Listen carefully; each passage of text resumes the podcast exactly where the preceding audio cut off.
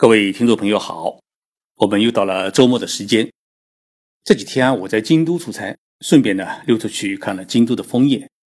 今年日本的气温啊有点偏高，京都的枫叶呢比往年晚了一个多星期，所以呢现在看到的枫叶还只是红了一半，处于一个由绿变红的一个微妙的时节，所以看起来呢也特别的富一种情调。我在微博上发了几张京都美食的照片。有几位听众朋友给我留言说：“徐老师啊，您就趁机介绍一下日本的寿司文化吧。”我觉得，哎，这个建议不错。今天的周末福利节目，我就和来大家聊一聊日本的寿司文化，还有吃寿司的几点讲究。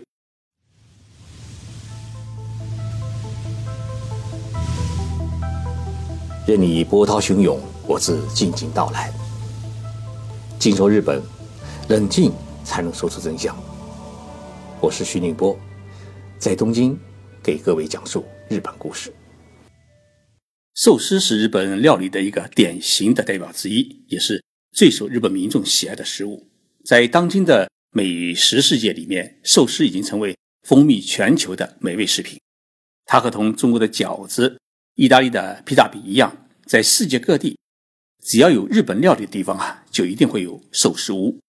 寿司是一种什么食品呢？简单说来啊，就是用醋调味过的冷饭，再加上鱼肉、海鲜、蔬菜或者鸡蛋做配料捏制的一个饭团。在介绍如何吃寿司之前，我先给大家介绍一下寿司的历史和文化。寿司啊，其实最早不是出现在日本，而是出现在东南亚地区。大家知道，东南亚国家很热，鱼呢很容易腐烂，因此。东南亚国家的人习惯于把鱼啊切成一片一片，然后呢用盐水来腌制，以便能够长时间的保存。所以寿司最早的概念是盐水腌制鱼片的概念。那么这种制作方法呢，后来传入了中国。据说在公元两百年，也就是后汉时代，中国呢也已经开始流传寿司这种食品。在词典中的解释为以盐、醋、米以及鱼片来制成的食品，就是寿司。那么宋朝年间，中国呢各地发生了大规模的战乱，寿司呢正好成为是逃难的充饥食品。到公元七百年，也就是日本的奈良时代呢，寿司开始传入日本。当时的日本人啊，用一些醋腌制过的饭团，加上一些海鲜或者肉类，压成一个小块儿，整齐地排列在一个小木箱里面。作为航海或者长途旅行时用的一种食品，寿司在公元九百二十七年完成的日本平安时代的法典《燕寿事》中已经有记载。当时寿司呢，指的是一种保存鱼的方式，在鱼身上呢抹上盐，然后呢用重物把它压紧，使之自然发酵。当产生酸味以后啊，就可以食用。不过这种方式呢是挺费时费力，不久呢。就发展成为干脆用醋啊泡鱼肉来做饭团的一种方式。日本到了中世纪，也就是中国的明朝时期，依然过着一种一日两餐的生活，也就是早晚各吃一顿饭，那中午是不吃饭。但是在那个时候呢，寿司开始作为一种点心，在有钱人的家庭、贵族当中呢开始流行起来。最先呢，将腌制过的鱼呢裹在饭团里面一起吃。这种人呢是京都人和。大阪地区的人，因为京都当时作为日本的首都，有钱人多；而大阪呢，作为日本的商业中心，做生意人的多，因此呢，寿司作为一种高档食品，而不是作为一种鱼的保存用品而逐渐的发展起来。那么，寿司真正在日本社会开始流行起来，是在一七零零年之后，也就是日本的江户时代。那时候，由于德川家康成为日本的大将军，开始。掌握日本的政权，而它的根据地呢是不在京都、大阪的关西地区，而是在现在的东京。那么东京有一个东京湾，盛产各种鱼类，而且都很新鲜。因此呢，江户地区，也就是现在的东京地区的人呢，开始将新鲜的生鱼片搁在用醋加工过的饭团上吃。这就是我们现在看到的日本寿司的原型，叫做江户寿司。寿司作为日本社会的这种大众食品蔓延到全国，这是因为一九二一年，日本发生了一个关东大地震，后来呢，又发生了太平洋战争。由于东京呢遭到了美军轰炸机的轰炸，大半个城市呢成为废墟，因此东京的很多的寿司师傅呢都回了老家，分散到了全国各地。那么这些人开始在各地呢开寿司店，使得偏僻的小城市都开始有了寿司店。二战之后，尤其是七十年代之后，日本人呢开始。频繁的移民到海外，尤其到了美国和欧洲，因此寿司也开始传入美国，传入欧洲。在美国的西海岸的城市，日本的寿司店呢到处都是，美国人呢称之为寿司吧。现在，寿司作为日本饮食文化的一个代表，开始在全世界传播。在我们中国，吃寿司也成为一种流行。在上海、北京、香港等大城市呢，是回转寿司成了一种。体验日本文化的一种时尚。我们讲完了日本寿司发展历史，那么再来讲一讲日本寿司的流派。日本寿司呢是分为两大流派，一种呢叫做关西派，叫做香寿司，装在盒子里面的寿司，鱼肉呢基本上使用腌制过的鱼肉。我们在京都、大阪的百货公司里面现在都可以买到。这种寿司呢保存时间长，可以作为长途旅行的食品。还有一种呢，是叫江湖派，叫做握寿司，就是握手的握，它就使用用手工捏的寿司，鱼片都是新鲜的。那么相比之下呢，就是握寿司，呃，更让大家青睐。由于不使用任何模具，全靠寿司师傅呢手工握制而成，这样不仅可以保证米的颗粒圆满，同时有效的保持米的醇香。在整个日本料理领域里面啊，握寿司是一。道非常独特的风景，不同的鱼刀法、厚薄，甚至调味做法都有不同。就像品酒顺序一样，必须有香槟、白酒到红酒、甜酒到烈酒一样，吃寿司在先后顺序上都有讲究。因此呢，握寿司在整个日本料理领域里面啊是非常独特，也是最为主流和最为讲究的一种做法。那么握寿司的制作有什么讲究呢？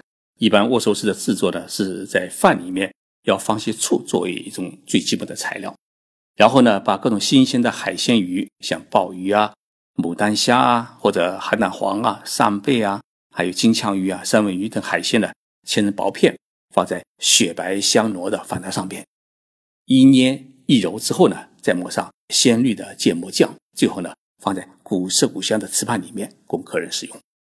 另一种比较有人气的寿司叫卷寿司，它是用新鲜的米饭，加上海苔，加上醋，加上新鲜的鱼片或者纳豆，最后呢用竹帘子慢慢的卷啊卷啊，卷成一个团，或者是卷成一个方团。那么卷是很关键的一步，卷不好的话就可能是前功尽弃。那么要卷一段，压实一段，再压紧，这样卷起来的饭团呢才坚固，不容易散开。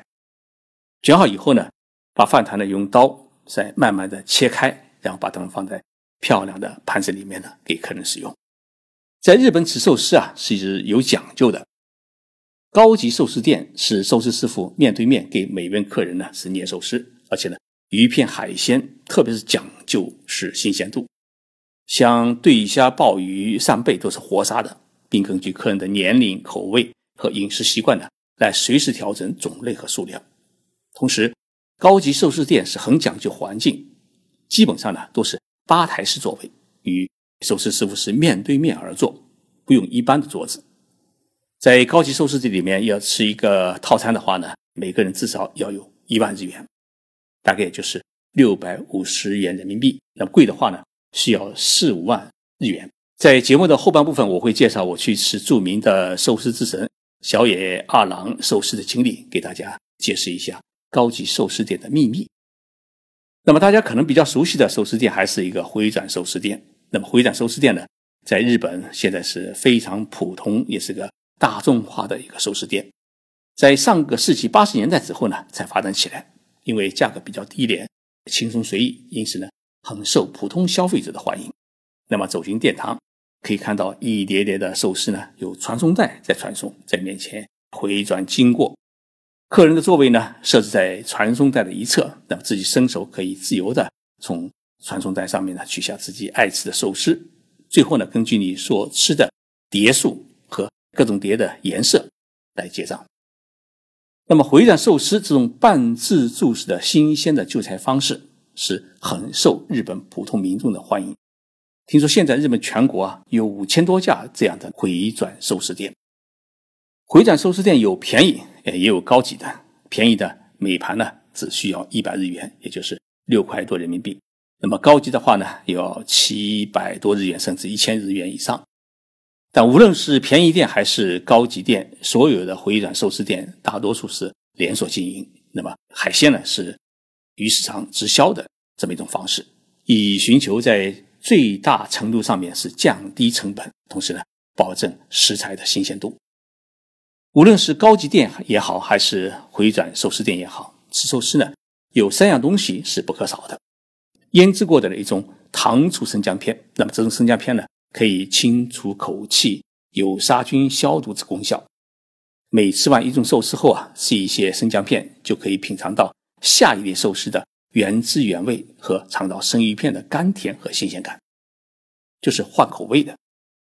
第二呢，吃寿司要喝绿茶。一般的日本的呃寿司店的绿茶是磨成粉末状的，然后再泡上开水。那么喝绿茶是日本的传统，吃寿司喝绿茶呢？也可以调节口味、清洗口腔，起到一种杀菌的作用。第三，自然是芥末。那么芥末呢，是从中国传入日本的。芥末不仅可以杀菌消毒，而且还可以刺激食欲。如果有人不太习惯这个较浓的鱼生味的话呢，芥末还可以起到一种掩盖这种鱼生味的这作用。那么正宗的日本寿司，芥末是裹在生鱼片与饭团之间。不会是像生鱼片那样呢？另外给你放上一点。做寿司米饭是很重要的，米饭呢是必须蒸出来的米饭，要保持一粒一粒的状态。做寿司的米最好是日本的珍珠米。那么珍珠米饭团呢，粘性是介于泰国香米和糯米之间，是更适合是手捏寿司。如果米饭煮的太软或者太硬，都会影响到呢寿司的口感。不软不硬呢，是正合适。美味的寿司里边一定要加点醋，你不要小看这个醋的作用。醋可以呢，令米饭的味道呢更可口，同时呢，也让寿司保持它的新鲜度。同时还可以提升生鱼片的鲜味。那么各个寿司店使用的醋啊，哎，大家都不一样。有一些高级的寿司店里面呢，自己是别出心裁的，特别调制出一种独一无二的寿司醋，为客人呢提供最佳的口味和口感。聊到这里，我要与大家说一个吃寿司的最基本的规矩，就是吃寿司啊，你不能咬，必须是一口闷。一个寿司咬成两块吃的话呢，一方面饭团呢会松散掉落下来，很不雅观，同时也会影响食感。只要一口闷，饭香和生鱼片的鲜味才能完全融合，将牙齿与脸颊之间呢填得饱满，让那浓香的滋味啊是无处可逃。吃寿司到底是用手抓着吃还是用筷子吃？应该来说呢，过去日本人用手抓的比较多，现在呢用筷子的比较多。毕竟用手抓看上去呢是吃的津津有味，但是呢让人感觉到有点不卫生。但是用筷子夹寿司有一个很关键的窍门，这一点大家就必须要记住的。这个窍门就是你要先把寿司啊侧过身来，然后用筷子夹住剩鱼片和饭团。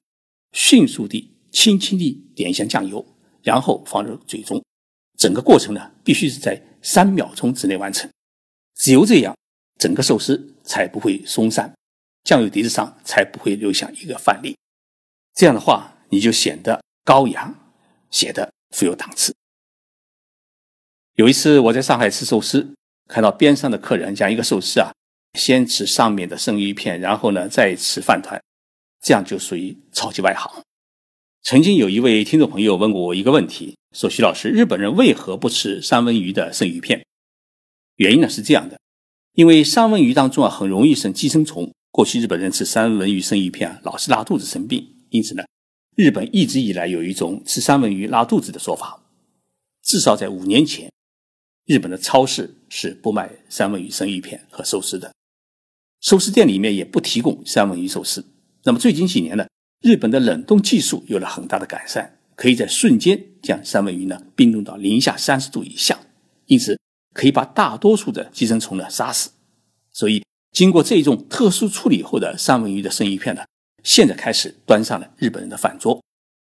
但是在日本的一些高级的寿司店里面，三文鱼依然是不等大雅之堂。一方面因为传统的习惯，另一方面呢。三文鱼的脂肪太多，有点油腻，影响口感。